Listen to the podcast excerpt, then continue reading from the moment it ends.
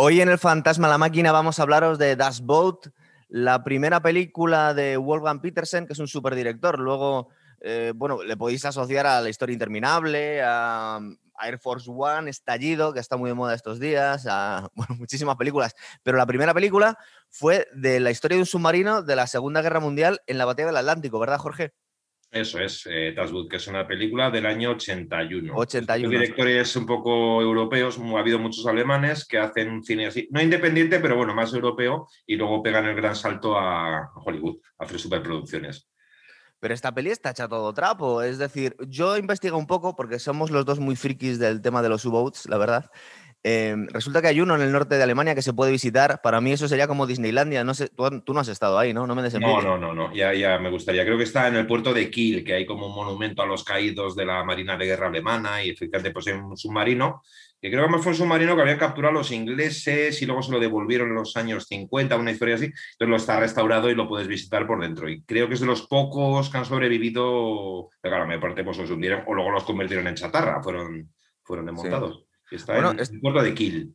Estábamos comentando cuando estábamos preparando este programa que fue una de las batallas más sangrientas de la Segunda Guerra Mundial, ¿verdad? Y aunque se considerara que eran, que eran unos héroes las, las tripulaciones de los U-Boats, porque luego hablaremos de ello, comentaba Churchill que fue realmente el gran peligro que tuvo la, Armada Británica, fueron la, la amenaza de los U-Boats en ciertos periodos de la batalla del Atlántico, otras fueron bastante malas, pero cayeron como moscas los alemanes, ¿verdad? Hubo muchos, pero claro, también hundían muchos barcos. Y entonces creo que Churchill cuenta que tiene unas pesadillas horribles cuando le iban pasando semanalmente las estadísticas de importaciones. Y veía cómo iban bajando, que eran terribles en las curvas que iban bajando de importaciones de alimentos, de petróleo, de material. Y claro, pues veía pues que el objetivo era estrangular eh, a, Inglaterra por el, por el, o sea, cortando la vía marítima. Eso es. Claro, porque poniendo las cosas un poco en antecedentes, los alemanes después de la Primera Guerra Mundial les habían prohibido desarrollar el ejército y les habían prohibido desarrollar la marina. Entonces, como construir una marina es una cuestión de muchísimos años, porque un barco, un acorazado, tarda muchísimos años en construirse, ellos optaron por una situación, por una decisión bastante inteligente, ¿verdad? Que es crear una flota de submarinos tremenda e intentar eh, compensar la gran marina que tenían los ingleses, por ejemplo. y entrenar además a las tripulaciones. A mayor de las obsesiones del Tratado de Versalles eran los submarinos, porque los alemanes habían sido un poco los más pioneros en la Primera Guerra Mundial, en la guerra submarina. los primeros u eran de la Segunda Guerra de la Primera Guerra Mundial el incidente que provocó, en cierto modo, no inmediato, la entrada de, Estados Unidos en la Primera Guerra Mundial fue el, hundimiento del, del transatlántico Lusitania por un submarino alemán. Normalmente, bueno, fue el año, dos años antes de que entrase en la guerra, pero bueno, fue como el gran, un poco la excusa. ¿no? Ya en la Primera Guerra Mundial usaron mucho la guerra submarina, los alemanes, para, con el mismo objetivo, aislar al Reino Unido de, digamos, de sus, eh, todo su abastecimiento, ¿no? De las colonias y y porque era más fácil hacer submarinos que no crear superacorazados como el Tirpitz, ¿verdad? Eso era más complicado. Y además luego al final se veía que no eran tan prácticos. Eh, siempre lo de los acorazados eran una cosa muy imponente y demás, pero vamos, la Segunda Guerra Mundial dejó claro que las guerras, aparte del submarino, eran barcos más pequeños y el rey de la guerra marítima, pues en otro sitio fue el portaaviones, estos grandes cruceros al final casi servían más que nada para hacer blanco para los aviones. Parece ser que el acorazado más grande de aquella época fue el Yamato, que fue un un súper acorazado japonés que tampoco servía para mucho, costaba una pasta, tardaba muchísimos años en, hacerse, se llevaba un montón de tripulación, pero luego le tiraban tres torpedos y lo hundían, ¿verdad? O los, o los, barcos estos que estaban anclados en Pearl Harbor, por ejemplo, ¿no? luego, mm, bueno, tampoco afectó tanto, porque la guerra, fue, la guerra del Pacífico fue sobre una guerra naval, eh, pero también aérea, porque eran los portaaviones, finalmente los, eh, los que decidían la situación, los aviones, más que los grandes cruceros. Aquí nos cuentan la historia de la tripulación de un submarino. Además, está es un libro escrito por uno de los, de los protagonistas de la película, ¿verdad? Es el, fotógrafo periodista que mandan para, como para hacer promoción de, estas tripulaciones heroicas. En el año ya 41, como os he comentado antes, en la batalla del Atlántico hubo diferentes fases. La primera fase, justo nada más empezar la guerra, eh, los submarinos alemanes tuvieron bastante éxito Em, pero luego aquí nos están hablando ya del año 41, que se recuerdan el año 40 como los Happy Times porque se les está poniendo bastante difícil ya los submarinos Eh, alemanes, ¿verdad? Eso es, los propios submarinistas alemanes a- a- hablaban de los tiempos felices, los tiempos felices un poco pues el otoño del 40, el invierno del 40, 41. Lo que pasa es que bueno, pues ya a partir del 41 los eh, británicos se ponen un poco a las pilas haciendo convoyes, protegiendo los mejores. empieza, mm, incluso aunque Estados Unidos no ha entrado en la guerra, a tomar una actitud ya de, de, bueno, de, escoltar eh, convoyes con, decir, con destructores norteamericanos que Hitler dio orden de no atacarles para no romper bueno, la neutralidad. Y entonces, pues ahí se les pusieron las cosas mucho más crudas. Luego tuvieron una remontada a los alemanes, que fue la larga del año 42, el 43, que fue lo más feroz de la batalla. Es decir, que Sí. volvieron otra vez a. Que lo cuando, cuando Estados segunda- Unidos entra en guerra. era feliz, ¿verdad? Los segundos Happy Times lo llamaban. Sí, ellos. eso es- al entrar Estados Unidos en guerra, paradójicamente, aparte que no estaban nada preparados, os lo contaré, eh, los capitanes alemanes pierden esa restricción de poder atacar a los barcos de escolta estadounidenses. Entonces ya dice, todo lo que, todo lo que vaya por el Atlántico, a por él. Y en ese momento se acabó la... Y luego, pero bueno, ah, finalmente la batalla esta del Atlántico acabó perdida para, para Alemania. Bueno, como la guerra en general, por otra parte. Nos están contando también las grandes hazañas de algunos, de algunos capitanes que les gustaba mucho la épica a la Alemania nazi contar este gran héroe con una pequeña tripulación de 50 marinos viviendo en unas condiciones totalmente miserables. Antes de hablar de, la, de la misión que nos cuentan en la película, podemos acordarnos de la gran misión heroica que tuvo un, un capitán que se metió en, una, en, la, base, en la base más importante eh, inglesa, en Scapa Flow, y hizo una escabechina tremenda, ¿verdad? Eso es, el LOP se llamaba, si no me equivoco, y fue pues justo a poco de, pues, a poco de empezar la guerra. Eso es. Eh, fue muy simbólico, Scapa Flow, que es una especie de bahía, una isla que hay al norte de Escocia, pues era como el gran fondeadero de la, bro- de la flota británica. Pero para los alemanes era muy simbólico. Es el lugar donde, al final de la Primera Guerra Mundial, cuando Alemania tuvo, eh, Alemania tuvo que entregar toda su flota en garantía, eh, una Sí. vez que se firma el armisticio, y la flota alemana quedó anclada en Scapa Flow, al final de la Primera Guerra Mundial estaban, eh, es decir, estaban más o menos como custodiados mientras se eh, firmaba el Tratado de Paz, bueno, de paz entre comillas, el Tratado de Versalles. Sí. Entonces, cuando se firma el Tratado de Versalles, eh, pues Alemania se le ordena que tiene que entregar toda su flota de guerra. Entonces lo que hicieron los capitanes alemanes, que estaban ahí como internados, por decirlo de alguna manera, en Scapa Flow, fue barrenar los barcos. Y la mayor parte lograron hundirlos eh, para no entregárselos a los, a los británicos, que era como la gran humillación. Preferían hundirlos antes que... Por eso era muy simbólico el Scapa Flow. Y además fue un poco, pues bueno, demostrar que mm, somos capaces de mandar un submarino al corazón de donde está la flota británica y, y hacer ahí una buena escabechina. Sí, pero fue una misión casi de Rambo y las fuerzas especiales, sí, porque estaba sí, totalmente minado. Se supone que había destructores mm, eh, peinando las aguas y aún así se coló un submarino y estuvo tirando torpedos medianoche, ¿verdad? Eso es, aprovechando las mareas, entró justo, aprovechaba la marea que subía o bajaba, no me acuerdo, que hay una especie que daba como una especie de canal muy estrecho entre... Había barcos minados y luego los propios barcos alemanes que se habían hundido los habían puesto como barrera, o sea, eh, para que no pudiesen entrar, ¿no? Y bueno, fue una acción más propagandística que, que efectiva. Les hundió, si no me equivoco mal, el Hood, que era a su vez un acorazado monstruoso de la Primera Guerra Mundial, que era como un poco como el barco insignia de la flota británica, pero realmente no valía para nada el traste. Fue bastante humillante para. Churchill, eso sí, ¿verdad? Sí, sí, fue una acción pues, muy simbólica, era un poco pues, como, como esos primeros bombardeos de te lanzo unas bombas en el centro de Londres o Berlín para que veáis que Sí, podemos eso llegar mucho, es verdad. Entonces aquí nos cuentan la historia de, de este propagandista que, que- que le, que le están como incrustando como si fuera un periodista en la actualidad que va con, con los comandos, te meten en la tripulación de un submarino que está bastante fogueada y ah, vamos, si queréis os voy contando la película poco a poco. Lo primero, al principio de la película, lo más guay es eh, la fiesta que se están pegando la tripulación, ¿verdad? Que es una auténtica locura. Vemos la decadencia más absoluta, la tripulación de este submarino que se supone que es de un capitán que es considerado casi un héroe. De hecho, eh, este capitán existió y tenemos aquí el récord. Y es un tío que se retiró, eh, sobrevivió a la guerra, hundió 24 barcos y tiene un récord de 170.000 toneladas de, de barcos hundidos. O sea, una Pues, barbaridad.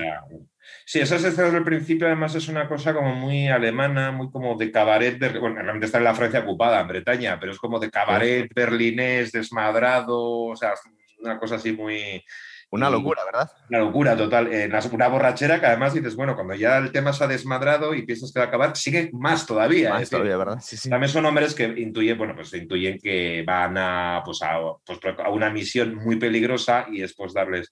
Hay uno que es el oficial, el teniente, que es el nazi convencido. Sí, te lo iba a decir que me, yo haría un paralelismo con los comisarios políticos. Eh, muy, estirado, muy estirado, y le va a decir al capitán qué escándalo, unos hombres me han orinado encima y cuando iba y no sé qué, lo te dice, bueno, a ver, aquí es costumbre del día antes de partir el desmadre, o sea, luego ya va a haber disciplina, toda la que usted quiera y no sé qué, pero ahora que se relajen un poco los chicos. Bueno, pues un poco, pero la verdad es que cuando estás viendo los primeros minutos de la película dices, estos tíos no van a ser capaces de zarpar mañana, porque están todos, ¿verdad? Tirados en el suelo. ese submarino piensas en la resaca que deben tener todos, terrible. Total. Y ya empezamos a ver los preparativos para el submarino. Vamos a ver, eh, muchas veces los puristas dicen que los submarinos de la Segunda Guerra Mundial eran más sumergibles que submarinos. Si ponernos muy técnicos, eh, un submarino eh, en la actualidad está sumergido la, mayor parte del viaje. En este caso, como estamos hablando que los submarinos tenían motores diésel, solo se podían estar una parte del tiempo sumergidos tirando de las baterías. En un momento determinado tenían que salir a la superficie, ¿verdad? Es como si fuera una ballena, que tiene que salir de vez en cuando. Aproximadamente el 90% del tiempo que, o sea, de navegación de un submarino de la Segunda Guerra Mundial era en superficie. Eh, por lo que has dicho, los motores, los motores diésel son de combustión, necesitan aire, eh, oxígeno para la combustión, entonces bajo el agua no podían funcionar. Eran, eh, superficie eran muy rápidos los submarinos, la aerodinámica, eran ligeros con los motores diésel, pero cuando se sumergían, entonces entraban en acción los motores eléctricos de la marca Siemens. Nombre que nos suena que fabricaba armamento alemán de la, de, las lavadoras. Siemens, la lavadora Han ido para abajo. Claro, eran motores eléctricos con mucha menos potencia, una duración de baterías mucho más limitada. Nos suena todo esto ahora, lo, el problema de los motores eléctricos.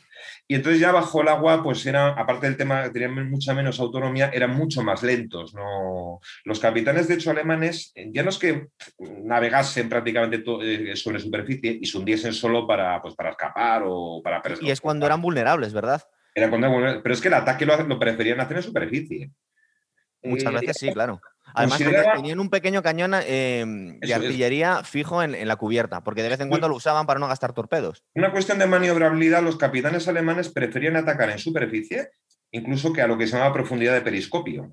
Sí a, profundidad del periscopio también podían atacar, pero eso los hacía más porque con los motores eléctricos eran más vulnerables. Entonces preferían ir en superficie directamente, totalmente emergido submarino, y bueno, y así pues aparecía el crucero echando carga, esas minas de estas o un avión, se sumergía lo antes posible. Pero realmente era un barco de superficie sumergible, no iba todo el rato bajo el agua.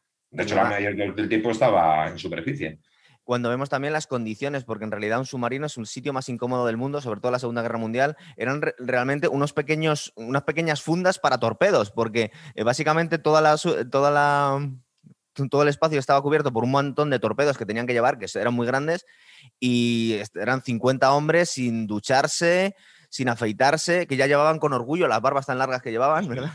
Y, vemos que incluso el, que mejor vive es el capitán, pero donde cenan y, y duerme el capitán es un sitio contiguo con el resto del... que le ponen una cortinita. Eso es, eso es toda la privacidad que tienen. Y cuando están comiendo los oficiales en el pasillo, pues los hombres van pasando y el otro dice, pero, dice, pero capitán se tiene que apartar. Pues claro, claro, pues es el único pasillo. Una de, en una lata de sardinas y las condiciones higiénicas, bueno, es que no había ninguna condición higiénica. En la película hay una escena muy desagradable de que hay una plaga de ladillas, o sea, directamente. tuvimos que alguno de los hombres se ha ido de fiesta por ahí y acaba toda la tripulación contagiada además, ¿no? Y con esas barbas largas, sin poder ducharse durante meses o semanas, por lo menos, era, terrible. Hay una serie de, de cuestiones curiosas. Mira, tenía aquí este, este actor, el actor que hace de uno de los protagonistas, o el protagonista principal que hace del capitán del barco, que se llama Jürgen Prochnow, que luego ha hecho de malo en muchas películas, pero aquí es el bueno. de Hollywood, se ha especializado en papeles de malo. Muchas veces en películas de serie un poco B y tal, Pero bueno, el, mejor papel protagonista ha tenido en su carrera ha sido este. aquí, hace un papelazo. De hecho, esta película estuvo eh, nominada al Oscar y al mejor guion adaptado por ese mismo año, el año 81 también, hace, un papel cortito, pero muy bueno de oficial alemán malo en El paciente inglés. Ah, también. Es el que tortura al espía Caraballo. Tiene, es corto, pero y, también hace de malo ahí. pero aquí es un caballero, un caballero alemán, aparte bastante estoico, bastante noble, que se les ve un poco cínicos con el nacionalsocialismo, ¿verdad? Es como, nosotros venimos aquí porque tenemos que defender a nuestro país, pero a mí que me estás contando, ¿verdad? Era, bueno, había de todo ahí. En eso, por lo visto, había desde nazis convencidos hasta pues, oficiales de la Marina competentes o incluso algún oficial, hubo algún incluso que era conocido antinazi. Donitz era, tenía ambigüedad, él era admirador de Hitler, fue el sucesor de Hitler, Donitz, el almirante, el que dirigía la guerra submarina, pero era bastante tolerante con estos oficiales con visiones críticas ¿no? sobre los, eh, el régimen. Había un capitán de submarinos de los que sobrevivió, no recuerdo el nombre, que sobrevivió, le preguntaron, bueno, usted no sé qué, que no le gustaban los nazis y combatí, dijo, bueno, ya, pero es que yo como era patriota, dice, yo, yo defendía a Alemania y yo iba, eh, era yo con Alemania, tenga razón o no la tenga, es decir, con un nacionalismo muy... Sí, bueno. Eso se dio un poco. Hay eso, Por eso se ha visto siempre, Jorge, incluso aquí se dijo en España en la, en la guerra de independencia, había muchos españoles que les parecía horroroso defender a Fernando VII contra la ilustración francesa, pero aún así mm, eran tus conciudadanos había una cuestión ideológica, pero bueno, más o menos estos combatían con Alemania. Hombre, yo creo que el personaje más característico de esa mentalidad que existe de verdad eh, fue, fue en la película del pianista, el oficial alemán que salva a Spielmann, al judío, al final, que existe de verdad, era Bill Hosenfeld. Y esta se nació convencido, luego se cayó del burro y escribía unos diarios terribles. Bueno, él consideraba que es que Alemania tenía que perder la guerra porque era o sea, su destino justo por lo que estaba haciendo, salvó a gente de la resistencia polaca, judíos, y sin embargo él como oficial de militar eh, combate hasta el final de la guerra pues con con lealtad, digamos, ¿no? Entonces, había una dicotomía, en cierto modo, que no sabía cómo, cómo resolver. Al principio yo creo que simplemente luchaban y tampoco creo que se hiciesen grandes preguntas. Como, bueno, pues no, bastante tenían con sobrevivir a estas misiones horrorosas. Em, un, par de, un par de situaciones muy guays que salen al principio de la película, no sé si te acuerdas, que se ponen a cantar algo muy poquito patriótico, que se empiezan a cantar una canción de El Tipperary, que era una canción típica de la Armada inglesa y a ellos también les gustaban y la cantaban. Pero esto se va a la Segunda Guerra Mundial. luego estuvo lo de las canciones que se iban pasando unos a otros. La gran canción de la Segunda Guerra Mundial era Lili Marlene, que era una canción alemana, pero que además la propia cantante, por Dios se me ha olvidado el nombre, no puede ser. Marlene Dietrich. Marlene Dietrich eh, era alemana, pero estaba en Estados Unidos. Y, estaba casada con un judío y le hacía la guerra a Alemania, claro creo que hay versiones de Lily Marlene en todos los idiomas habidos y por haber, o sea, en ruso, en inglés, en no sé qué, hasta en castellano de la División Azul, o sea, luego hicieron una, hicieron, la adoptaron también los, eh, los españoles que estaban en desembarco Normandía, es decir, todos la adoptaron esa canción, ¿no? Era un poco eso, bueno, del enemigo es el enemigo, pero en cierto modo empatizamos más con los que están combatiendo que con los burócratas de despacho. Eso, claro, eso es de la guerra, ese fenómeno. ¿Qué más eh, momentos guays hay al principio de la peli? Eh, cuando están comiendo limones, que eso lo hablamos en el último programa, que había que luchar contra el escorbuto y les vemos una situación bastante asquerosa, ¿verdad? Pelando limones mientras escuchan música inglesa. Eh, ves que el único realmente a, partir de X días de, travesía, el único que realmente siente el patriotismo y el nacionalsocialismo es el, no sé ahora qué nombre ponerle, al comisario político, aunque esto es un término más comunista, esto que comentabas tú al principio, ¿verdad? El resto están como a lo suyo directamente. Es el teniente, ¿no? Que es como el, entre el idealista, que la más vive, creo que cuenta que tenían como una finca de esos que se ha criado en, Sudamérica. En México, sí. En México y ha vuelto a Europa para combatir por Alemania y bla, bla, bla, bla, y lo que le mira con una cara de, bueno, pues tú mismo, pues haberte quedado donde estabas, ¿no? Y, y, les da la chapa con los principios del nacionalsocialismo y, pero bueno, yo creo que en cualquier situación de esas, si llega uno dando, pues leyendo la cartilla política y los otros que están ahí arreglando un chisme entre la grasa, la mugre y no sé qué, pues, pues no es el lugar apropiado para un mitin político. Eso imagino que se habrá dado en todos los países en guerra. O sea, claro. Oye, yo viendo la película, que eh, es que mm, no sé si debieron rodarla en el mismo submarino que estábamos comentando que tienen ahí expuesto en Kiel, pero es que es, es un submarino de la Segunda Guerra Mundial, es un modelo 7C, que era el más, el más utilizado en la batalla del Atlántico. ¿A ti qué te parece? ¿Que lo, que lo pusieron en un estudio? Pues parece que está hecho ahí, ¿verdad? Tuvo, tuvo un making Es curioso. Eh, bueno, hay una cosa con la película, es del año 81, entonces es de estas películas de efectos digitales analógicos, o sea, no hay nada digital, digamos, y sin embargo, desde el punto de vista, la ves ahora y no ha perdido nada técnicamente, o sea, es totalmente creíble, incluso a veces mejor que algunas chapuzas digitales cutres que se hacen por ahí, ¿no? no casualmente. No, eh, fue a base de maqueta, o sea, como vemos al submarino por ahí lejos, es una maqueta muy bien hecha con estudio.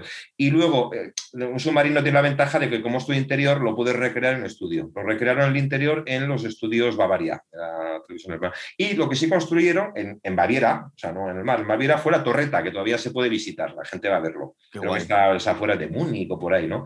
Entonces hacían la torreta que se movía y claro, cuando hacían las tempestades, pues con unas mangueras o algún sistema le lanzaban agua encima a los, a los actores. Eso está rodado en Baviera y, el interior del submarino es, pues bueno, un está recreado en estudio. Y el resto son maquetas, básicamente. O sea, no es una película sencilla desde el punto de vista técnico, entre comillas, analógica, pero muy, muy bien recreada. O sea, no da el pego totalmente. Y además, el argumento tampoco hay que destripar mucho porque es bastante básico. Vemos el primer enfrentamiento con, con un convoy de mercantes ingleses que justo van, bueno, creo que en un primer momento se tienen que esconder porque les descubre el destructor y tienen, que, tienen que hundirse y, y pues las técnicas eran eh, bajar, apagar los motores, esperar que no te enganche el sonar y que te detecte, intentar meterte por, debajo unas cuantas veces y, y, esperar y esperar y esperar, ¿verdad? Que era, era una cosa bastante tediosa esas escenas, pero también terriblemente claustrofóbicas de, la película, ¿no? Cuando están bajando y les lanzan las cargas de profundidad. es.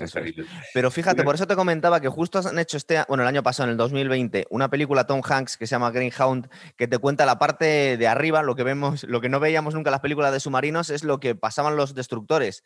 Y aunque estaban un poco exagerada la, la invulnerabilidad de los wolf packs, porque recordemos que los submarinos intentaban siempre que podían coordinar los ataques, atacar con varios submarinos a la vez a los convoys. Em, era bastante jodido también estar los destructores. ¿eh? Sí, eh, eh, bastantes los llegaron a hundir. Además era lo más preciado para esos capitanes, era hundir un mercante de esos que era un barco grande lleno de civiles y no sé qué, era hundir un, petrolero. para ellos una corbeta de escolta, era lo más, eso era ya un enfrentamiento de guerra directo. Porque era muy peligroso, pero lo vemos aquí que lo intenta a veces el capitán. Dice, si yo hundo el destructor que está protegiendo el convoy, luego me puedo poner las botas a hundir al resto de los barcos, ¿verdad? Eso es, claro. De todos modos, el tema de las cargas de profundidad, eh, era, en la película lo vemos, es como horrible. y no, sin embargo, no eran tan efectivas no es lo que produjo más bajas. Enseguida eh, bajo el agua, por lo visto, por mucho que se expanda, no, no hacen tanto daño. Eh, tenía que prácticamente, para una carga de profundidad hiciese daño de al submarino, tenía que estallarle al lado mismo y eh, romperle el casco, que era un casco, es decir, muy fuerte, o provocarle ya, por, por ejemplo, de la vibración en interior, pues daños irreparables, los motores y demás.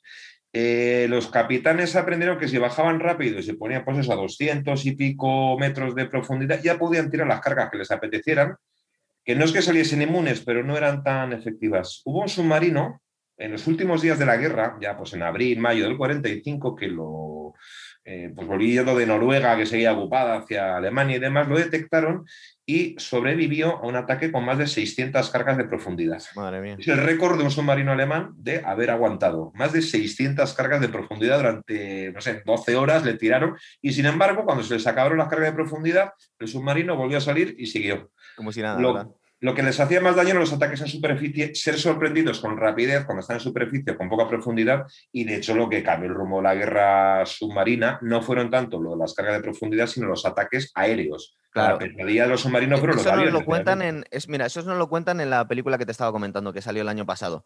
Que había una parte del Atlántico, una zona que le llamaban The Pit, que era la zona en la que no podían llegar la cobertura aérea. Entonces, en esa zona, que creo que tardaban unos cuatro días en cruzar ese tramo del Atlántico era cuando estaban con los huevos de corbata, con perdón, porque eran convoys muy grandes y había cuatro o cinco destructores, pero para cubrir una superficie de 50 barcos y que luego muchas veces le hacían, pues está muy bien puesto el, el, símil, que eran como, como grupos, como manadas de lobos. Porque les picaban, eh, tiraban, uno se asomaba por un lado, iban todos los destructores y los otros estaban esperando para hundir los barcos por el otro lado. O sea que, que estaban bastante bien eh, planeados los ataques. También nos cuentan en una película que se hizo, que aparte fue bastante mala porque hasta salía Bon Jovi haciendo de actor, pero nos contaban la historia de un, de un submarino, me acuerdo, se llama U-700 algo la película, pero nos cuentan la historia de cómo capturaron una máquina Enigma. Y esto fue importante en la batalla del Atlántico, ¿verdad? Sí, esa captura fue muy importante, que la película, como es para público norteamericano, lo capturan los americanos, el submarino, y en la realidad lo capturaron los británicos. En fin, bueno. Eh, sí, además fue un submarino que se rindió. Eh, entonces llevaron llegaron a toda la tripulación a un, pues, un barco, eh, con sellado, y entonces el capitán había dejado pues, las, bueno, unas como de válvulas abiertas para que se fuera hundiendo, pero no, no lo hizo bien y tardó mucho en hundirse el submarino. Eso dio tiempo los británicos a saquearlo por dentro y además con la, eh, se llevaron una máquina Enigma, los códigos, todo absolutamente. Eh, y además lo, bueno es que la tripulación, que la metieron en la bodega de uno de los barcos que tenían por ahí cerca, pensaba que se había hundido rápido, con lo cual nadie se enteró en Alemania de que una máquina Enigma había caído en manos de los británicos, con los códigos. Luego eso fue, eso fue clave para poder, que fue una de las grandes eh, desventajas de los alemanes, la ruptura, la brecha, cuando ya realmente se enteraban de todo lo que decían por radio y demás y descifraron los códigos. Hubo dos momentos. Al principio de la guerra, las máquinas Enigma eran más primitivas y los británicos creo que un almirante habló de la cháchara incesante que había entre los comandantes de submarinos y puesto de mando en Francia. hablando por radio, se enteraban de todo. Luego ya los alemanes, eh, que por cierto también llegaron a saber truques de los británicos, hubo mucho espionaje, mucha tecnología aquí por medio, eh, desarrollaron un sistema mejor de comunicaciones con la nueva máquina Enigma y bueno, pues ya hubo una temporada que los británicos dejaron de tener información y iban un poco a ciegas. Pues que bueno, luego lograron descifrar, eh, eh, gracias a la máquina capturada, con la aportación del gran científico y matemático Alan Turing, lograron descifrar los códigos alemanes. hicieron la película hace poco, ¿verdad? Que la hacía Benedict Cumberbatch. Eso es. Y la pura también hay una película que es Enigma, que vemos un poco la guerra submarina desde el punto de vista de Bletchley Park, que era el sitio, la mansión inglesa donde están metidos todos los descifradores de códigos y demás. Justo tenemos ya cuando consiguen despistar al destructor el ataque con torpedos, que en este momento que ya habían pasado, estamos hablando del año 41, es verdad que habían mejorado los torpedos alemanes, porque al principio de la guerra era una frustración tremenda para los capitanes de los submarinos que los torpedos fallaban. Por lo visto fallaban más que una escopeta de feria, o sea, al principio, ¿no? Pues o se desviaban, o explotaban antes de tiempo, pasaba, o se hundían y pasaban por debajo, era un poco como, bueno, era casi como disparar con una escopeta de feria, dijo un capitán, un capitán alemán. Que ahí, por cierto, vemos mucho cómo es el ataque, porque antes están ahí en superficie, en los lanzan y se ponen con el cronómetro a esperar a ver qué pasa con el cronómetro, ¿no? Y ya están ahí todos escuchando cuando realmente hacer impacto y oyen unos ruidos tremendos y el barco se va. El tremendo destrozo que hacía un torpedo, que incluso podía, si pegaba en un sitio concreto y tenía mucha suerte, podía hundir un, un portaaviones de un solo golpe si incendiaba cierta parte del barco. si iba, por ejemplo, a la, sala de máquinas. Los barcos más vulnerables de los cargueros, los que producían más espanto a las tripulaciones, eran, por una parte, los petroleros. Como digo, es obvio, un barco cargado de petróleo y gasolina pues estallaba por los aires y aquí era terrible. Y luego los peores, también la pesadilla de las tripulaciones de la flota mercante, eran los barcos que transportaban acero al Reino Unido para la maquinaria de guerra porque al estar un barco cargado de lingotes de acero, en cuanto se abría una vía de agua, se iba al fondo, pues creo que en 40 segundos, antes de un minuto, se había hundido sin dar tiempo a la tripulación a... El peso que tenía, ¿verdad? Nada, el peso que tenía, solo con una vía de agua. Aquí, de terrorífico aquello. ¿Verdad? Eh, además vemos cómo han hundido cuatro petroleros, que es una, es una pasada, la verdad es que con eso ya has, ya cumplido que la, tripulación se siente mal por no poder eh, rescatar a, a, los, a, los, marinos ingleses que se están ahogando. No sabemos hasta qué punto es cierto, ¿no? Pero sí es verdad que, que, tuvieron bastante, en el juicio de, Nuremberg, que se acusaron a, a, Donis de todo esto, de que eran demasiado despiadados o no, o no ayudaban a las tripulaciones. Hombre, podemos entender que, que, es complicado eh, cuando estáis 50 marinos en una especie de tubo de metal bajo, bajo el agua, encima quieren que, que cojas prisioneros. Eh, hubo, no, vamos a ver, ahí hubo un poco de, luego de hipocresía y hubo ciertas. Eh, en general, los capitanes de alemanes, y por mucho declararon, dicen, bueno, espero una guerra. Por cierto, también nosotros nos hundían y hundían. También había submarinos, eh, también hubo submarinos aliados que hundieron menos, pero algún barco alemán. Es decir, entonces, en la guerra, un submarino no puede coger supervivientes, es que la, tripulación no tiene. En general, no hubo gran, aparte de la, lo que es hundir un barco, no había ensañamiento posterior. Hubo bastantes casos en los que incluso los capitanes alemanes emergían y a los supervivientes en los barcos les daban una brújula, algo de provisiones y agua, es decir, o sea, no, camaradería, pero, pero casi.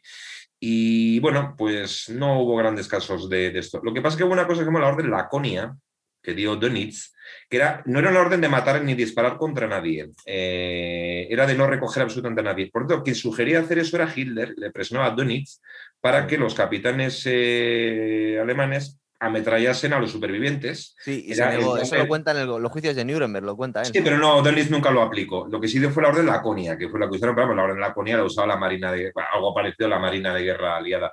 Fue por un barco que hundió un submarino alemán a la altura de África, en un transporte, era un transporte, a ver, eh, era un barco militarizado, un transatlántico, es más, Laconia, eh, que llevaba muchos militares, pero también a muchos civiles que iban de Sudáfrica, de África hacia, hacia el Reino Unido, si no recuerdo, hacia Gibraltar, no recuerdo a dónde iba. Este fue torpedado por un barco, eh, por un submarino alemán. El capitán se dio cuenta que iba lleno de civiles, niños y mujeres. Y entonces organizó un rescate curioso en el cual eh, dejó subir a muchos de los supervivientes al submarino. Hay fotos, se ve el submarino abarrotado la tripulación de gente. Imagínate, ¿no hay sitio? Eh, pidió permiso a regañadientes. Bueno, Donitz le dijo, bueno, pues ya lo he hecho pecho, pues bueno, vale. Eh, mandó mensajes por radio dando su posición a los aliados, diciendo, venid a recoger a toda esta gente. Eh, y si venís no vamos a disparar contra vosotros y demás. Bueno, luego fue una catástrofe porque luego apareció un avión británico que no se había enterado y ametralló a todos, incluyendo a los supervivientes. Bueno, finalmente muchos murieron, el submarino se tuvo que largar y, los supervivientes, los que sobrevivieron, fueron rescatados por un barco francés de Vichy, de, o sea, del gobierno de Vichy y demás. ¿no? Esto disgustó profundamente a, o sea, eh, a Hitler, ¿no? Pues esta, humanidad no puede ser, no sé qué. Y entonces es cuando obligó a Dönitz a hacer la orden Laconia. La orden Laconia, que se llamó, era no recoger supervivientes bajo ningún concepto, pero no era una orden de ametrallar a nadie. Eh, los juicios de Nuremberg, eh, la Marina Británica, cuando detienen a Dönitz, le hizo saber que ellos no tenían ninguna acusación contra él. O sea, que lo que se había hecho la guerra de mar era, había sido brutal, pero estaban las leyes de la guerra, o sea, no estaba. Y bueno, no recuerdo si le condenan exactamente por eso. aún así debió estar 10-15 años en la cárcel, ¿eh? sí, bueno, cosas igual. Donis es que aparte de todo era, era un nazi fanático, a su manera, por mucho que eso. Me acordé que Donis fue el sucesor de Hitler, o sea, fue cuando sí, pero porque fue el único... le nombra canciller, o sea, fue el Sí, pero porque fue el único que no le traicionó, entre comillas. Al final le traicionó Himmler, le traicionó Goering, entonces el único que quedaba, se supone que a sus órdenes era Denitz, que era se supone que no era el sucesor natural de Hitler. Evidentemente, pues siendo sucesor, habiendo sido el gran almirante Denitz, que había, o sea, que había sido, pues, eh, pues no sé, como una de las grandes figuras del régimen de la guerra, pues bueno, eh, algo le iba a caer en el juicio de Nuremberg. Pero realmente los historiadores piensan que no. Es decir, a ver, evidentemente, torpedear un barco con tripulación es una brutalidad, pero vamos, que en la guerra, la guerra es lo que hacían los aliados y todo el mundo. En ese sentido, fue, fue difícil acusar por ese lado a Denitz de crimen de guerra en el sentido de no un submarino, todo el mundo tenía claro que no podía recoger supervivientes. Si es que los 60 hombres estaban metidos en una lata de sardinas, no.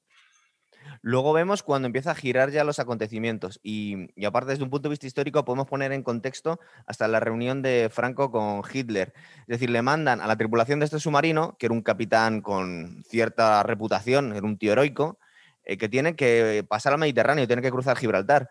Y bueno, se tiran de los pelos. Dice, ¿cómo nos pueden pedir semejante barbaridad? Tienen que repostar en Vigo, que es muy gracioso en la película porque está súper bien hecha la película, pero cuando llegan a Vigo empiezan a sonar sevillanas. Eh, sí, es que no pueden evitarlo. O sea, estamos en Spain, entonces, eh, España, pero en alemán, entonces flamenco. No pueden evitarlo. Sí, muñeiras, pero no, hay que poner, hay que poner Vigo, claro, tú dices Vigo, Galicia, pues bueno, pues una gaita, si te piden, vale, sí, pero no flamenco. Claro, entonces, eh, la razón por la que negoció Franco con Hitler una posible entrada de España en la guerra, España estaba totalmente fundida después de la, de la, guerra civil. Lo único que podía sacar Hitler es eh, que le dieran el paso a Franco para invadir Gibraltar porque venía muy bien cortar la entrada al Mediterráneo a los ingleses, ¿verdad?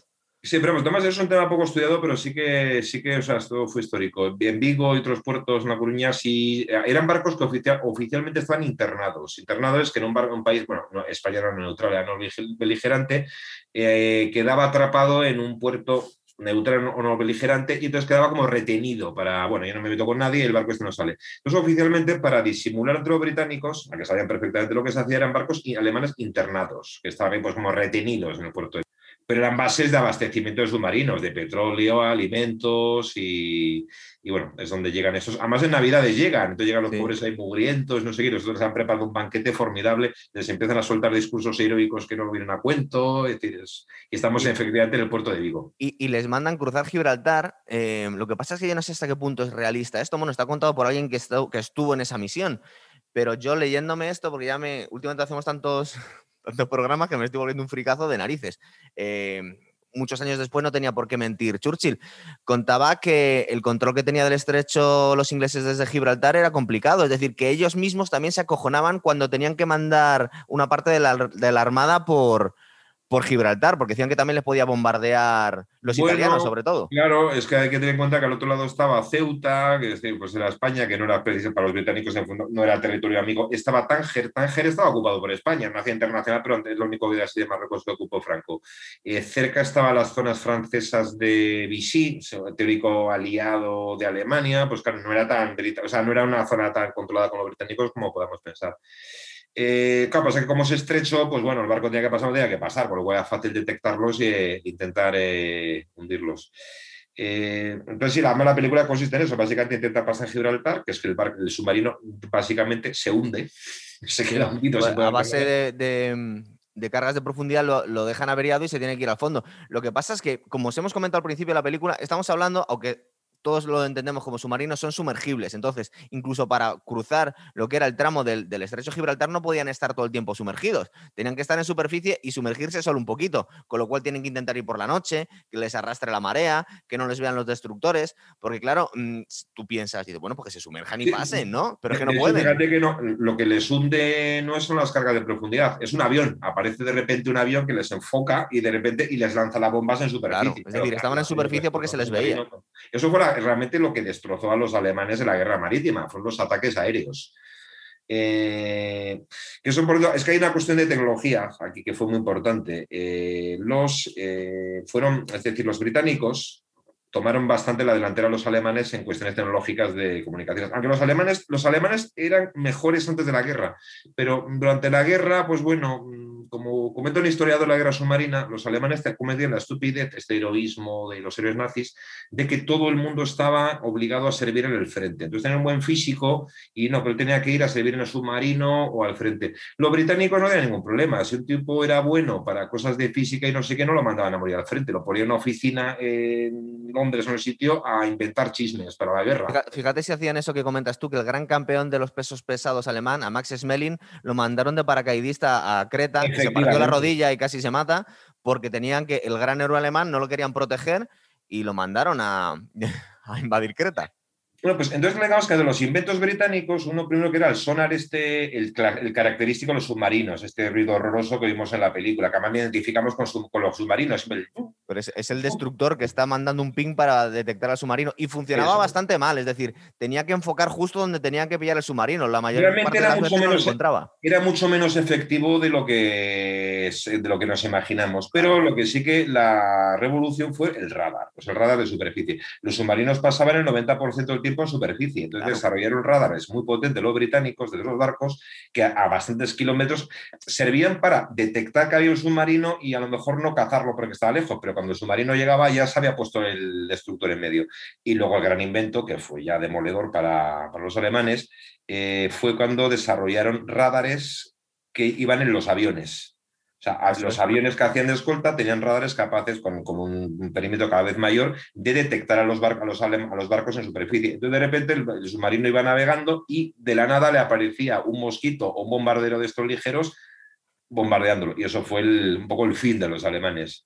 Pero también es cierto que los eh, ingenieros alemanes tenían mucha y llevaban la delantera muchas cosas. No solo tuvieron los primeros jets en aviación, sino que el primer submarino submarino, el Electroboat, lo, lo inventaron ellos. Lo que pasa es que no le dio tiempo prácticamente a entrar en guerra, ¿verdad? En el año 44-45 tenían un submarino que sí podía estar casi todo el tiempo sumergido.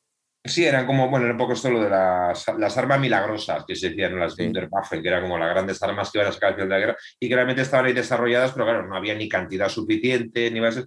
También pensamos una cosa que permitió a los alemanes hacer la guerra marítima, y es que habían ocupado Francia.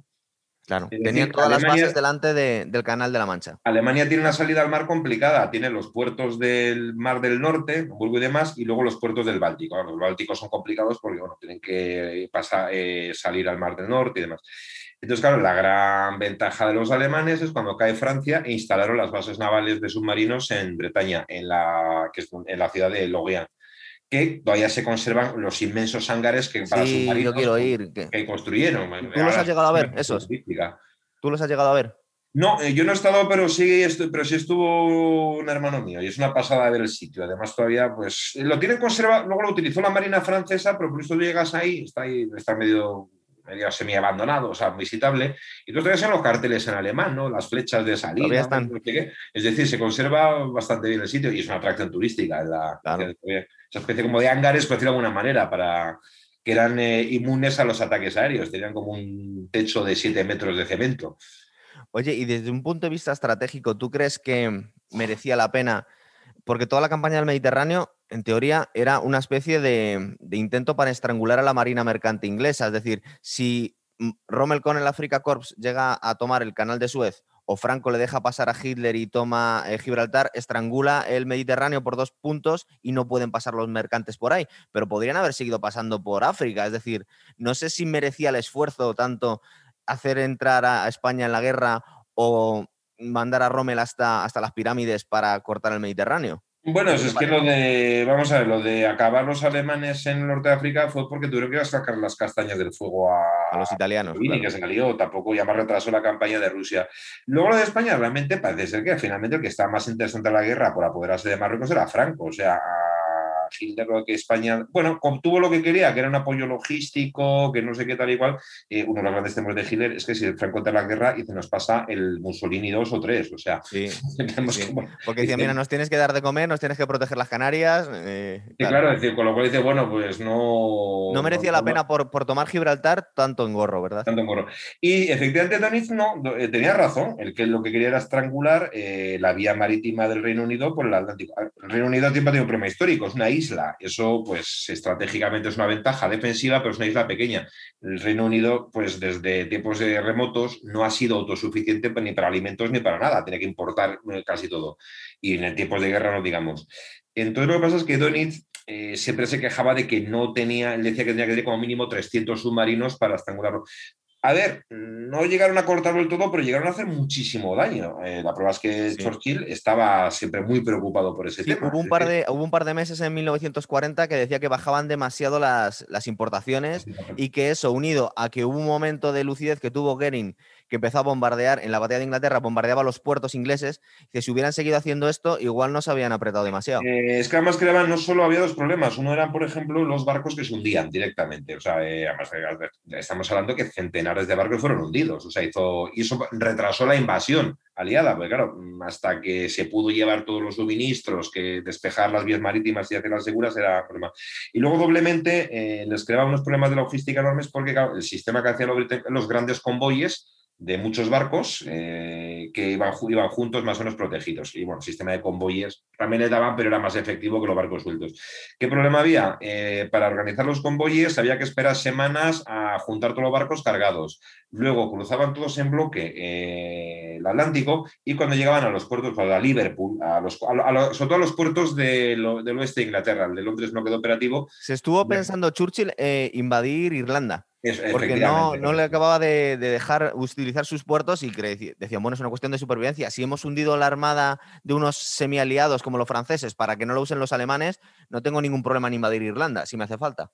Pero no lo hizo al final. Pero, el problema, eh, pero hubiese sido el mismo problema, y es que de repente llegaba pues, a Liverpool o Puerto de, o a Bristol una, que llegaba un convoy de 50 60 barcos que había que descargar todos de golpe. O sea, llegaban de golpe los convoyes, y eso les creaba unos problemas gigantescos de logística para desembarcar todo ese material, no había espacio en los muelles para todos los barcos, lo cual también le ralentizaba mucho el comercio, el sistema de convoyes. y estamos hablando de lo horrible que tenía que ser la vida en un submarino de la, alemán en el medio de la batalla del Atlántico, pero estar en un carguero no debía ser mejor, ¿verdad? Era terrible, o sea, era, lo, era terrible, o sea, imaginémonos lo que eran pues esos hombres, eh, las tripulaciones, bueno, eh, cuando hablamos cargueros británicos, vamos a ver, si es la historia de la guerra, de la batalla del Atlántico, eh, bueno, en los, cargueros británicos las tripulaciones había de todo, indios, gente de África, todo el imperio británico metido en las cargueros. Y luego había muchos barcos de países o neutrales o eh, mm, de países que habían sido ocupados por Alemania, pero que los barcos no habían vuelto al país. O sea, porque pues había barcos griegos, barcos noruegos, daneses, de, todas las nacionalidades circulando, ¿no? Y bueno, pues era un mundo muy, muy cosmopolita, como ha sido el del mar. Y era terrible porque pues, los supervivientes cuentan la angustia de semanas, o sea, durante la travesía, esperando en cualquier momento el ataque, y luego si eran hundidos y sobrevivían a lo que es la explosión y demás, pues a quedar en el Atlántico, si tenían la suerte de un, tener sitio en un bote, una balsa de supervivencia, pero vamos, en medio del Atlántico, con mar tempestuoso, pues las opciones de supervivencia eran escasas. Era, Además, las rutas normalmente iban por el norte, ¿verdad? O sea, que si te hundían el barco estabas muy al norte y te congelabas rápido en el agua. Efectivamente, efectivamente. Eran, o sea, fueron decenas de miles de muertos y, bueno, pues fueron bajas de guerra, que además, bueno, pues en esa época eh, yo hubo alguna queja de que no se hablaba prácticamente de ellos, o sea, no, pues los partes hablaban de los heroicos aviadores, de, de eso, pero bueno, pues estos no pues bueno, iban muriendo los pobres a montones, tuvieron un papel fundamental, pero quedaron como ocultos. Pero pasa hasta las películas, eh, es mucho más espectacular. Tenemos el punto de vista de la tripulación alemana en Tasgut. Eh, en, la, en, esta película, el punto de vista de los del barco...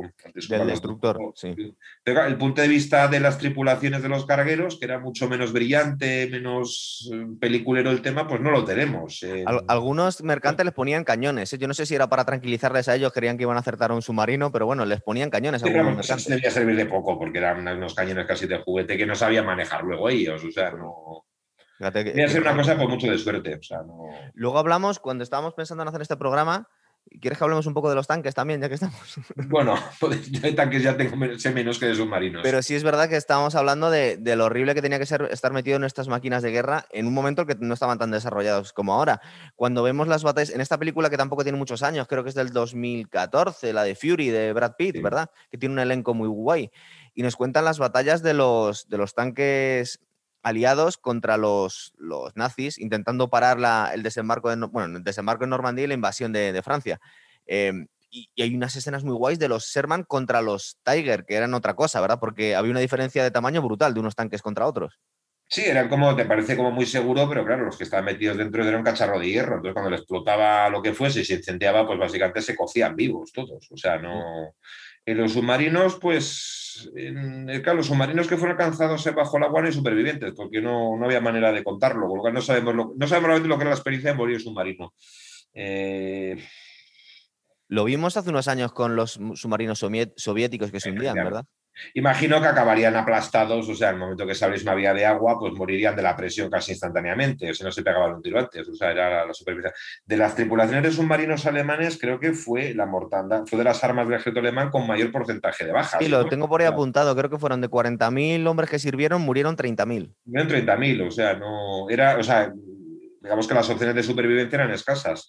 Eh, al final la infantería es la que tenía menos bajas, entre comillas. O sea, tenía sí, porque la, aviación también cayeron como moscas. Tú ves los la, de la Segunda Guerra Mundial, casi todos murieron al final. Por ejemplo, eso pasaba con las tripulaciones de los bombarderos aliados. Eh, el número también de bajas, creo, de los, los, bombarderos británicos era dos tercios. O sea, dos tercios de las eh, tripulaciones de bombarderos no sobrevivieron a la guerra. Entonces, en comparación a la infantería, dices, bueno, siempre nos parece más chungo las películas, pues dices, bueno, tenían más opciones de supervivencia. Total. Y puestos a elegir mejor el frente oeste que el este, ¿verdad? Eso es. Eh, además en esta película lo vemos, o sea, dices, bueno, cuando ya en Gibraltar el submarino se hunde, tienen una opción muy escasa de arreglar, hacer la arreglan y salen a superficie y vuelven ¿no? a, Bretaña. Pero vamos, ya dan por sentado que pronto no van a salir, se les va acabando el oxígeno, una cosa como totalmente angustiosa, ¿no? sí, Dices, esto hasta que logra más o menos arreglarlo. Y eso que el submarino está hundido en una profundidad que digamos que no, le, no lo destroza la presión. No, porque claro, en el estrecho de Gibraltar no debe haber muchísima profundidad. Pues dice que, dicen, sí, hay zonas que es muy profundo, ¿sabes? ¿Ah, los mismos problemas que tiene que es muy profundo, de ahí la rapidez de mareas y demás. Eh, ahí dice la película que cae en un banco de arena, tampoco nos explica mucho dónde... Eh, no he leído el libro, que por cierto, estaría igual de citarlo, que efectivamente eh, la película se basa en un libro de un escritor alemán, que si no recuerdo mal... es, el, es el propagandista que escribió sí, historia. es decir, se llama como, algo así como... Es, eh, Buchheim, se llama, o sea, se llama Buchheim. Es una novela, es una novela, no son memorias. Ahora que se ha puesto de moda el palabra, ahora sería lo que ahora se llama autoficción. No se ah. sabe muy bien qué es. Es decir. Eh, Adornarte un poco, ¿no? Sí, hacer como una especie de, libro basado en ti mismo, pero que no son ni memorias ni es ficción, es como una cosa intermedia. Bueno, Qué eh, bueno, autoficción, me, me, lo apunto, me lo apunto. pues es una de las palabras de moda del mundo literario, la, autoficción.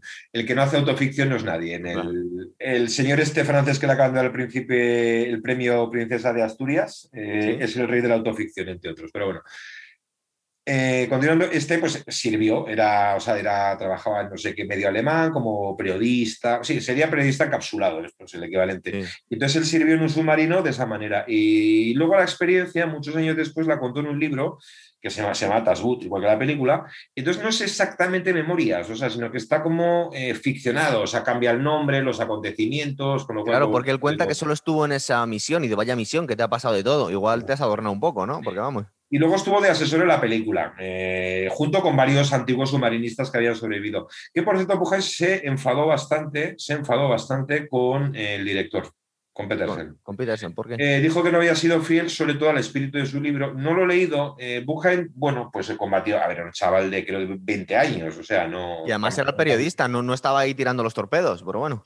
Eran, todas estas tripulaciones eran críos. Eh, un submarinista de los Ases que tenía, escribió pues, una carta teniendo, no había cumplido los 30 años, un capitán, pues 28 años de día, y soy el viejo de la tripulación, o sea, la media eran 19, 20 años.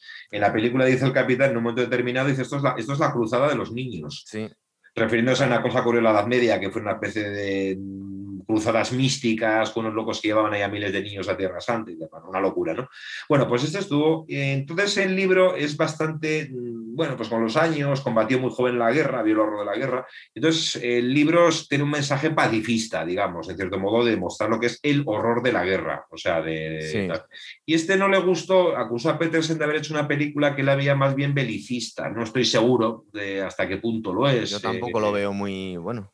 El tal Bujain se muy especial, por lo visto. Era, por esto era rico, se había hecho rico porque tenía galerías de arte, pero vivía, bueno, vivía una austeridad que rozaba la, miseria, decir, una cosa, no sé, es bastante extraña y demás. No le gustó la película, luego la critico, o sea, no...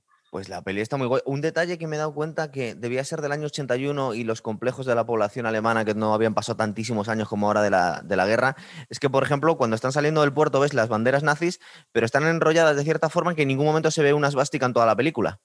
Es como que se, han, preocupado de que ciertas cosas no salgan. O sea, tú sabes que está ahí, pero está enrollada de cierta forma que no se ve nunca la esvástica en toda la película. Mira, yo vi hace, creo que, no, no, me lo regalaron hace, no sé, lo tengo que tener en un cajón metido porque nunca he llegado a hacerlo, no soy muy preciso para las cosas. Me regalaron como una maqueta de estas de barcos hace unos años que era de un submarino alemán. Eh, y producía en Alemania, así pequeñito y demás, vas a pones a hacer eso. Y curiosamente, claro, las, eh, pues se supone que lo, pegas, lo pintas ahí con un pincel y estas cosas, y luego los símbolos los, haces con las calcomanías que se pegan. El que ha hecho maquetas, eh, mi hermano ya los hacía, lo sabe. es una cosa en desuso, pero en su momento tuvo mucho éxito. Pues era lo más, las maquetas de los 80 y cuando era chaval. Bueno, pues eh, es de producción alemana la maqueta. Bueno, pues la bandera del submarino es como una bandera así como roja, pero no es la bandera con la esvástica. Ah, le han quitado la esvástica. Le han quitado la esvástica. Tienes Alemania, pues eso tema sí es muy. Luego una película actual te lo sacarán con menos. Ya que lo has citado, igual está, eso es un tema, su tema la película. Acá la película desde los complejos. Por una parte, los protagonistas con los que empatiza solos es una tripulación de un submarino alemán nazi de la Segunda Guerra Mundial. La película es alemana y también tuvo su polémica en Alemania. Aquí los malos son lo, aquí los malos son lo bueno de las películas, de las demás películas, los británicos, que ni siquiera lo ves. Los británicos son pues esa especie de amenazantes. les ves hundirse. Que les tiran minas, es decir, lo ves ahí como pues el enemigo es el británico, ¿no? Entonces luego hay cierta historia que también en Alemania se llevó mucho en su día, que era bueno, la de diferenciar el régimen nazi, los nazis, de los soldados alemanes buenos, la Wehrmacht. que, realmente mm, es poco sostenible porque la Wehrmacht participó entusiásticamente incluso en muchos crímenes de guerra. No era tan sencillo. Pero sí que es un tema muy peliculero estas películas de, que se basan en sacarnos en soldados alemanes que combaten realmente por Alemania, pero que son hasta incluso hasta antinazis. Hay una película que es la de La Cruz de Hierro, la gran película de las de San Peckinpah, que está ambientada en la Segunda Guerra Mundial, desde el punto de vista alemán, un montón de soldados alemanes que no pueden librar a los nazis, pero se dejan la piel luchando contra los soviéticos, rollo San Peckinpah, claramente. No, en esta película también juega un poco a eso.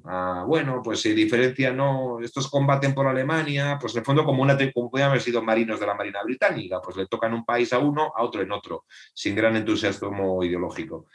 Bueno, pues imagino que habría, si lees un poco, había un poco de todo. Había desde nazis convencidísimos de, de, su gran misión hasta, bueno, pues capitanes que llevaban en la Marina de Guerra desde hacía 20 años y combatieron lealmente y bueno, pues tampoco se hacía como grandes películas Además que en el año 41 aquí eh, una parte muy importante de la población alemana no tenía forma de saber las grandes mm, maldades que se estaban haciendo en los campos de concentración todavía. Entonces tú si eras un marino, pues eras un marino, estabas defendiendo tu país. Es decir, que no tenían por qué ser nazis convencidos, algunos sí, claro.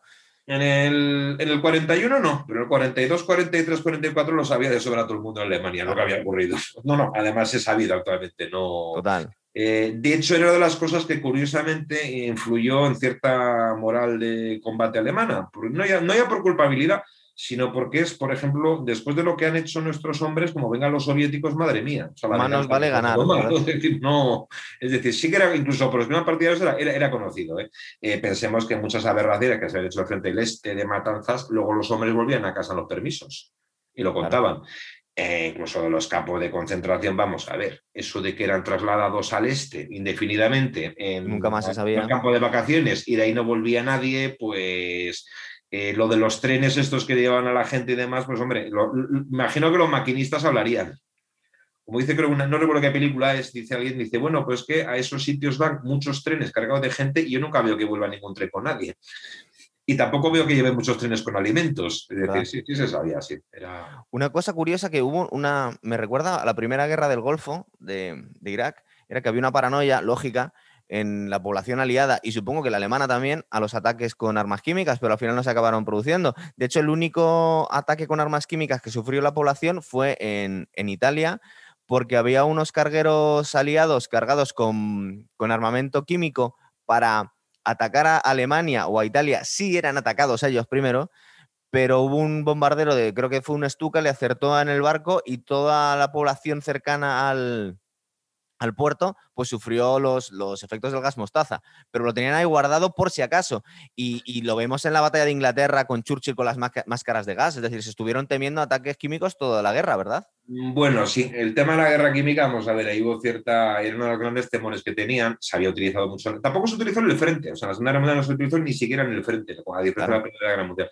Claro, con todos esos arsenales de la, en la Primera Guerra Mundial habían visto las armas químicas, que en el frente tampoco era tan efectivo al final. se podía volver en tu contra, cambiaba el viento pero claro, eh, como arma contra la población civil era una amenaza terrible y siempre estuvo ahí. Fueron prohibidas en la Convención de Ginebra. Y entonces yo creo que todos los bandos no las usaron porque eran conscientes de que el otro también las tenía. Es decir, era un poco el, si no se dio ese paso. Eh, hay que decir que sí se habían utilizado contra población. Estamos hablando de una guerra de países. Hay una, hay una duda, no recuerdo bien, creo que es por diferencia de días. Eh, existe una triste competencia entre el Reino Unido y España directamente en haber sido los dos primeros países en haber utilizado arma química con la, la civil en los años 20. Y fue eh, los británicos en Irak, en Irak precisamente, en una rebelión que hubo árabe en Irak, que está, pues, bueno, nos hemos liderado los otomanos y ahora no vienen los británicos a colonizarnos. Pues una rebelión en Irak y utilizaron armas químicas los británicos para reprimirla. Y luego la guerra de Marruecos, eh, el ejército español tenía enormes cantidades de gas mostaza y perita que eran sobrantes de la Segunda Guerra, de la Primera Guerra Mundial, comprados a los franceses y otros a los alemanes. Y en el Rif sí se utilizaron contra, para bombardear cabilas desde aviones y eso. Y entonces esto causó mucha polémica en los años 20, y entonces el propio Churchill bueno, Churchill, pues bueno, era demócrata, pero para el Reino Unido. O sea, no se entiende. Creo que soltó una frase de las de siglos y dices, bueno, pero esto no tirar armas químicas se entiende que es para naciones civilizadas, que haya que tirar de vez en cuando para someter a unos salvajes que se han revelado, pues, pues bueno, pues tampoco es tan grave. Eso lo soltó Churchill, ¿eh? verdad. pero es verdad que la Segunda Guerra Mundial los, luego los bandos no lo utilizaron, era el gran temor que tenía. Aquí, aquí cuenta unos amagos de conversaciones que tuvo con que no se llegaron a producir nunca con Hitler y obviamente había unas diferencias brutales pero en otras cosas no estaban tan lejos cuando no conocían muy bien de qué iba, de qué iba Hitler, porque durante muchos años en el, en el bando aliado, cuando no era el bando aliado, sino cuando estaba creciendo el régimen nazi, había cierta comprensión en algunos círculos diciendo, bueno, pues este tío está trayendo el orgullo otra vez a Alemania y lo está reconstruyendo. Le miraban un poco con, no sabemos muy bien de qué va, desde Inglaterra o desde Francia, al principio, vamos. Churchill no, Churchill creo que desde el principio, eso sí hay que reconocerse, lo vio bastante bien el peligro. De, sí, el único, en realidad. Eh, siendo además curioso, porque Churchill era político conservador y además cuando digo que era conservador era muy conservador, o sea, no, bueno, se demócrata, digamos, pero bueno, por ejemplo, por sus ideas sociales. Cambió de partido pues varias veces también, ¿eh? Sí, no, no, sí, sus ideas sociales es que tiene que haber una aristocracia, una clase dirigente que la aristocracia, y bueno, pues los, pues los proletarios pues sale a trabajar y. O sea, decir, una vida austera y los fines de semana partido de fútbol. O sea, la persona pues con unas ideas muy concretas sobre la sociedad, era muy conservador. Pero sí que vio pues un peligro el tema de Hitler, al principio sí lo vio, a diferencia de otros, dice, bueno, que dice, claro, es que Alemania tiene derecho, a, le hemos maltratado tanto, que tiene derecho a cierto orgullo y demás, pues es que también hay que decir que el insensato trato infligido a Alemania al final de la Primera Guerra Mundial, pues claro, dio unas alas enormes al surgimiento nacional socialismo. No, nazismo. Muchos de los alemanes estos que no simpatizaban ideológicamente con el nazismo, les parecía una exageración, no pasaban de ello, ellos también tienen un orgullo alemán, un poco la revancha, ¿no? Contra... Eso lo vemos en el, al principio de, al, al final de la Primera Guerra Mundial, como algunas medidas eran un poco excesivamente humillantes, como ir a las fábricas de alemanas y robarles todo el equipo y dejabas al país en la ruina porque les habías vaciado las fábricas. Y eh, los aliados no lo hicieron en la Segunda Guerra Mundial, tampoco porque debían quedar poco de las fábricas alemanas, pero los soviéticos sí, volvieron a hacer lo mismo, se llevaron todo el equipo de las, de las fábricas alemanas. Bueno, los, planes sobre qué iban a hacer con Alemania, eh, al final de la Segunda Guerra Mundial no estaban muy claros. Había un plan que era, eh, bueno, pues el plan Morgenthau, que era un asesor de Roosevelt, y básicamente era pues de que Alemania convertir a Alemania en un país de vacas, o sea, desindustrializarlo, eh, luego ah, eh, que Alemania volviese un poco al estadio previo a la unificación alemana, o sea, con varios estados separados. Pues Austria por aquí, Baviera por allá, es decir, o sea, que fuese totalmente... Eh, neutralizase Alemania. Luego ya otros políticos, y algún economista les vino y les dijo, vamos a ver, es que si en Alemania industrialmente, Europa no funciona. Europa no va a tirar para adelante, o sea, no, no va a ser posible. Pero vamos, yo creo que al final Alemania se salvó gracias a la Guerra Fría. Claro, sí, enseguida los aliados vieron. De hecho, hay unas declaraciones de Patton que a los conspiranoicos les encanta pensar que se lo cargaron porque quería atacar a los rusos, estaba convencido. Pero cuando estaba justo pocos meses después de la guerra, él escribía muchas cartas diciendo: Es que nos hemos equivocado de bando. Eh, que teníamos que haber luchado contra los rusos. Es que estamos, eh, es decir, que había una parte del generalato eh, americano que desde el principio estaban muy mosqueados con los soviéticos. Bueno, a ver, es que lógicamente, a ver, eh, obviamente, pues claro, antes de, los años 20, pues para el Reino Unido y para más para el Reino Unido que para Estados Unidos. Estados Unidos tuvo una política muy aislacionista, o sea, en los años 20. Sobre para el Reino Unido, la bicha era la Unión Soviética, es decir, es comunista, que no es que igual. Entonces acabó esa alianza un poco. una de las grandes esperanzas de los líderes nazis era lo de lo que decía Goebbels, la alianza impura, que dijo él, pues está disparate de los británicos y los estadounidenses aliados con los soviéticos, ¿no? Y una de las grandes esperanzas, en el fondo, de los alemanes era que antes de acabar la guerra que se, que se enzarzasen entre los. Eh, aliados occidentales y los soviéticos. Como comenta un historiador, dice, el análisis era correcto, porque una alianza eh, circunstancial y a medio plazo inviable, es decir, como luego, demostró la, Guerra Fría. Aunque también hay que decirlo que nunca se llegaron, directamente a las manos. No. O sea, se empezó la Guerra Fría, luego hubo guerras coloniales que se fastidiaron todo lo que pudieron y más, pero en Vietnam estaban casi combatiendo, por ejemplo. Pero, eh, como dice el historiador, lo que quizá no se dan cuenta son líderes nazis que lo que había provocado la alianza impura que decía Goebbels eran ellos mismos. Claro eran ellos mismos. efectivamente, cuando se rompió la alianza? Cuando eliminaron el problema de Alemania y los nazis. Entonces, bueno, pues tras unos años así de, de, aparente buenas relaciones, pues en dos, tres años se degrada ¿no? Eh, las relaciones. Pero también, Jorge, también era una alianza totalmente contra natura la de Alemania con la Unión Soviética. Entonces era bueno, eso, bueno, pero es que eso ya fue más una cosa totalmente circunstancial. Hay que reconocer que sí fue. Eso, fue un bombazo cuando se anuncia ¿no? la, el, el, pacto germano soviéticos. Eh, y además fue una cosa que, bueno, incluso es que a muchos comunistas en la época les dejó totalmente descuadrados. O sea, hubo gente pues, que andaba cerca del Partido Comunista, pues, eh, pues estoy pensando en escritores como Albert Camus, francés, que bueno, a ver, entre yo... Sí, los que quedaron a cuadro sobre todo fueron los comunistas alemanes que dijeron, bueno, pues si nos están casi gaseando aquí. Efectivamente. Ahora de repente somos amigos hay, un, hay un cuento muy divertido de un escritor italiano que era Leonardo Sciascia, un escritor mejal de izquierdas o no sé qué, que se mantiene un libro de cuento que se llama Los tíos de Sicilia, era siciliano. Y es la historia de un zapatero como militante comunista en un pueblo siciliano. Pues es la historia del hombre pues de los años 20 hasta los 50, ¿no? Es decir, y al hombre le pasan todas clases de cosas, lo meten en la cárcel la época Mussolini, no sé qué, lo humillan, tal y cual, ¿no? Y entonces, pues claro, el hombre pues tiene unas conversaciones con el dirigente de la célula con el Partido Comunista. Y el pobre hombre pues se va teniendo que tragar todo, ¿no? Y, cuando, llega el, pacto germano-soviético, pues dice, camarada, entonces dices, claro, los fascistas alemanes son nuestros aliados. Y dices, no entiendo. Ah, pues es que sí, que no sé qué, no sé cuántos. El cuento es muy divertido, es muy irónico, sí, los bandazos que se daban de que el que quería militar tenía que tragar con piedras de molino. Eh, también eh, creo que en Alemania nazi causó consternación en algunos ambientes. Y dice, pues claro, que somos aliados de... Pero sí, se supone que nuestro, nuestro enemigo natural justo el bolchevique. Hay una, hay una anécdota muy guay también que cuenta Churchill en la otra dirección, porque pasaba lo mismo. También era contra natura completamente que los soviéticos fueran aliados de los ingleses y contaban que en la primera visita que tuvo Churchill a, Moscú le dijeron, mira, esta es la calle Churchill, la avenida Churchill, que le hemos puesto. Eh, antes era la avenida Hitler.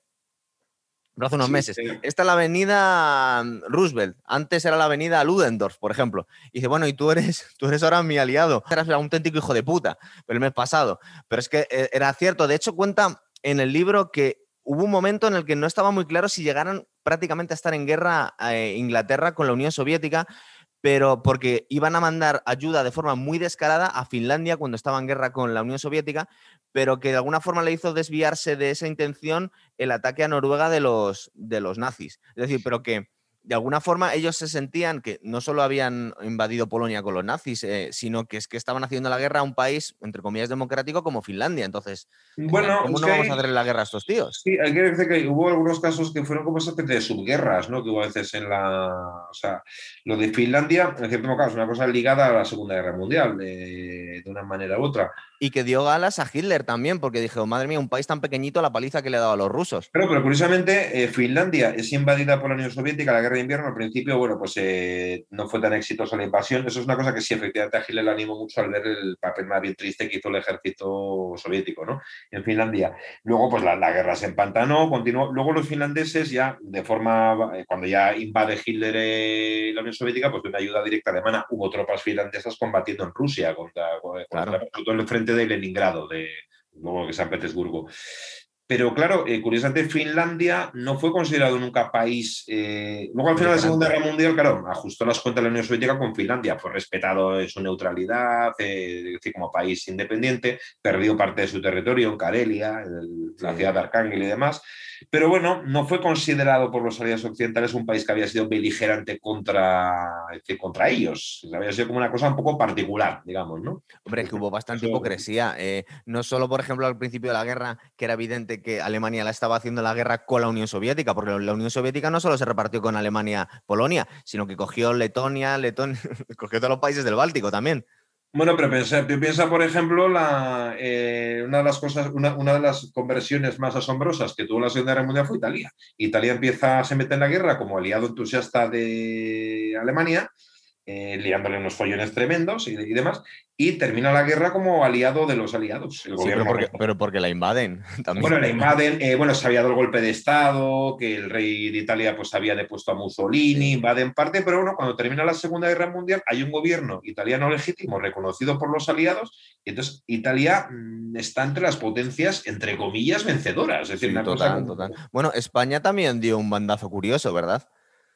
Sobre todo cuando empieza a ver que se pierde la guerra, o sea, sus simpatías están claras, no... Y también, bueno, bueno, porque los británicos... A ver, es que tal es complejo, por ejemplo, en la Guerra Civil Española, claro, pues el... Lo cuenta Churchill aquí en el libro que dice, vamos a ver, yo no tenía muy claro a quién debería apoyar porque si hubiese vivido en España, a mí la, la República me había matado a mí y a toda mi familia.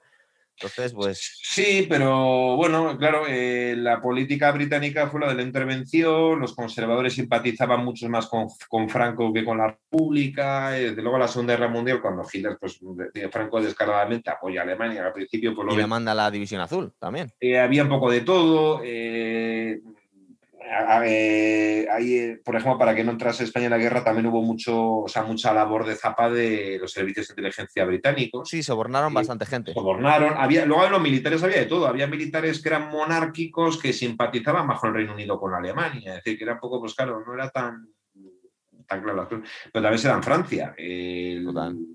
En Francia es un país ocupado, pero ya que nos ocupan, pues eso dio alas también a muchos elementos de la derecha. No, pero al final le salió bien a España, porque en la conferencia de Yalta creo que es que Stalin pidió que, bueno, que, tenían que, entrar ahí en, que quería utilizar de satélite también como soviético España porque se lo debían, porque le había invadido a la Unión Soviética y los aliados se negaron, dijeron, ni de coña te vamos a tener un país comunista aquí debajo de Francia. Eh, a ver, Franco eso es otro superviviente de gracias a la Guerra Fría, porque si no, no, hubiese durado hasta el 75, eso está clarísimo. Eh, también, también está muy modificado. Eh, a Stalin, en general, lo que ocurrió en España, en general importaba poco. A ver, a Stalin le importaba lo que ocurría en la Unión Soviética, básicamente, luego en Polonia. Lo de Polonia, el patriota de Polonia lo tenía clavado con una espina desde... Sí, sí, les tenía un odio, eh, lo que ocurría en España le cogía como muy lejos. dice, bueno, pues a ver, la guerra civil española, la guerra, la ayuda soviética realmente fue muy cicatera. con la República por parte soviética. A ver, ayuda simbólica toda la que quieras, llegaban los niños refugiados, salían ahí con pues nuestro apoyo al pueblo proletario español. La ayuda militar eh, fue pagada. Y no sí, se llevaron, vaciaron el Banco España, vamos técnicamente al final de la guerra eh, la República le debía dinero a la Unión Soviética y además son motivos que a Stalin no le interesaba, eh, nunca le interesó el régimen comunista en España y además no lo apoyaba. Eh, de hecho, siempre durante la guerra los ministros comunistas la orden era que, bueno, que colaborasen con los no comunistas y que no diesen mucha guerra, básicamente. Porque en fondo a Stalin le importaba un pepino lo que ocurría en España, es decir, no, que le pillaba muy lejos. Y no quería tampoco alarmar, previendo antes o después, con pacto sin él, iba a acabar enganchado con Alemania, como iba a ocurrir ineluctablemente, eh, no quería asustar tampoco a Francia y al Reino Unido. Al contrario, dice, bueno, yo no quiero aquí promover que haya un, un gobierno comunista que asuste a Inglaterra, porque, buscaba el apoyo de Inglaterra y sobre todo Francia frente a Alemania. Es decir, por eso dice, bueno, pues utilizaba aquello, pero no. Hizo la misma postura en Grecia. En Grecia, en Yalta, se decide que, eh, bueno, son los acuerdos que eran 90% de influencia aliada y el 10% soviética, cosa que nunca he entendido cómo luego se cocía. Cuando termina la guerra, eh, es liberada de los alemanes Grecia, entonces el, la principal fuerza de combate que hay en Grecia, su son las guerrillas comunistas. Y claro, dicen, ah, vamos a ser aliados de los capitalistas ingleses. Entonces se rebelaron y una guerra civil. Stalin dio algo de ayuda simbólica, eh, toda la eh, palabrería que quieras, pero básicamente dejó tirados a los comunistas griegos, o sea, dejó que los destrozasen, porque no tampoco dice, bueno, pues no quiero crearle muchos problemas al Reino Unido en Grecia para que no me los crea ni en Polonia, es decir, eso era un poco... yo creo que la división del telón de acero quedó bastante clara, vamos hay que decir que Stalin la respetó escrupulosamente. Eso siempre dijo, es lo que firmamos en Yalta. Eh, con el tema de Grecia lo respeto. Es que lo que se había firmado en Yalta, realmente, no. Bueno, luego, bueno, hubo muchos, luego en la Guerra Fría, algún día hacemos un programa de la Guerra Fría. Por ejemplo, em, el argumento que utilizaban de haber puesto misiles en Cuba era porque vosotros me los habéis puesto en Turquía, cosas así, ¿no? Pero bueno, eso ya se supone que estaban saltándose las, las, esferas de influencia, ya los dos países. Efectivamente, claro, que en ese momento los, los, los otros han puesto aliados a la de Armenia y de como, bueno, los pongo en Cuba ahora para que, para, que veas, ¿no? Y bueno, pues incluso ahora vemos siempre. A ver, eh, yo creo que muchas veces también estas cosas a veces nos olvida, que está muy la parte ideológica, pero que hay un juego de potencias, o sea, de. Total. De hecho, fíjate, yo leyendo a Churchill, a mí me da la sensación que hubo también una parte muy importante de las razones por las que em, Inglaterra no firmó la paz con Alemania en un momento en que hubo un momento en el que realmente pintaban bastante feas las cosas para Inglaterra. Em, era una cuestión de prestigio también, es decir, que no querían ganar la, que no querían perder la guerra porque podían perder sus colonias, es decir, porque no podían ser derrotados. Eh, incluso si podían haber llegado a un acuerdo que más o menos podían considerar medio aceptable con Alemania, eh, no podían ser considerados como que habían perdido la guerra. Es decir, había una parte que no era tan ideológica, sino que, por ejemplo, la Primera Guerra Mundial sabemos que de ideología había poco, que era una lucha de poder. Y aquí, obviamente, sí había una lucha ideológica, pero también había una cuestión de, que eh, el imperio británico no podía perder con Alemania, ¿verdad? Bueno, obviamente, vamos a ver, eh, la Segunda Guerra Mundial, igual lo que digo es una barbaridad. Eh, al vencer, por ejemplo, los países aliados, bueno, pues evidentemente pues, ganaron la guerra, pues ideas democráticas, más democráticas que, el nazismo o que el fascismo, que se lo cuenten a los países de Europa que están ocupados, que fueron liberados, pues a los noruegos, a los holandeses, a los belgas, a los franceses, ¿no? Pero vamos, pensar que eh, el Reino Unido, los Estados Unidos entraron en guerra para salvar la democracia, la libertad así de abstracto, ningún país entra en guerra para salvar ninguna. Es que eso no ha ocurrido. Sobre, todo, cuando no es tu país, es el de enfrente. Eso no ha ocurrido desde los tiempos de los asirios, o sea, no, no sé si me explico. Las guerras, bueno, que no digo que fuese totalmente solo hipócrita, pero obviamente hubo. Básicamente sí que es llamativo que, con alguna excepción, eh, los bandos en conflicto de la Segunda Guerra Mundial coincidiesen con los de la Primera. O sea, quitando alguna excepción, es decir, Italia, no sé qué, básicamente, si tú miras los bloques de la Primera Guerra Mundial, se repiten El Imperio Otomano había desaparecido, el austrohúngaro se fusionó con el alemán. Sí, efectivamente, es decir, Rusia, es decir, en Rusia fue la gran, uno de los grandes enemigos de Alemania en la Primera Guerra Mundial cuando empezó como la Rusia zarista y como la Rusia comunista lo fue. Eh, en la actualidad mm, Rusia comunista no es, al contrario, ahí se practica un capitalismo bastante despiadado, de puertas para adentro en la Rusia. Y sigue siendo la gran bicha para Estados Unidos y el bloque occidental. Sí, sí, es una cuestión casi de simpatías. Eh, vale, ya no somos comunistas, pero aún así. pero sigue, siendo Rusia con su patio trasero en Oriente Medio. Es decir, entonces no. Dice, que son. Mm, que detienen a unos opositores y no sé qué, pues qué malo. Pues bueno, luego somos amigos de despotas que mucho Sí, parece, parece que parece como que en Rusia muchas costumbres de la, de la antigua KGB no se hubieran perdido, ¿verdad? Dice, bueno, es, eh, algunos dejes quedan por ahí culturales. Bueno, es que el propio Putin fue de la KGB. Es decir, a ver, Rusia que no lo que olvidar que antes del régimen comunista es que el régimen zarista era muy opresivo. Entonces tenían la, era la Ojrana, que era la policía, la policía zarista, la policía política. No sé qué. Rusia es un país que como un sistema liberal, o sea, liberal, quiero decir, liberal, parlamento democrático y demás, pues prácticamente no lo ha tenido nunca en su historia. Es decir, no, han pasado siempre, siempre han tenido, eh, Rusia tiene siempre algún tipo de gobierno básicamente autoritario. ¿No, ¿No crees que el único nacionalismo realmente que se mató en la Segunda Guerra Mundial fue el alemán? Que el resto de los países llegaron más o menos como, es decir, que tenían las mismas, la ideología cambia, pero el orgullo nacional seguía. Pero los alemanes sí quedaron bastante acomplejados y, bueno, divididos y de hecho, mm, yo creo, no sé si ahora mismo empiezan a tener ejércitos, se van levantando algunas prohibiciones, sí, pero. Sí que tiene ejército y participa. Pero muy, muy, muy pequeñito. En la OTAN y demás. Pues uno de los grandes ases de los submarinos alemanes luego fue almirante o no sé qué en la OTAN, o sea, en los años 60, no recuerdo. Es decir, sí que sí, el ejército o sea, federal. Sí, sí que tienen bastante ejército. A ver, luego en todas partes pintan bastos. Eh, recientemente el ejército alemán eh, la canciller Merkel ha disuelto varias unidades con mano de hierro y era porque habían descubierto que había bastantes unidades del ejército alemán que, eh, bueno, pues descaradamente había, estaban muy infiltradas de neonazis y demás. Y una, una primera ministra conservadora, lo, económico, todo lo que se quiere demás. Y sin embargo, eh, creo que incluso disolvió un regimiento, es decir, una cosa bastante dura.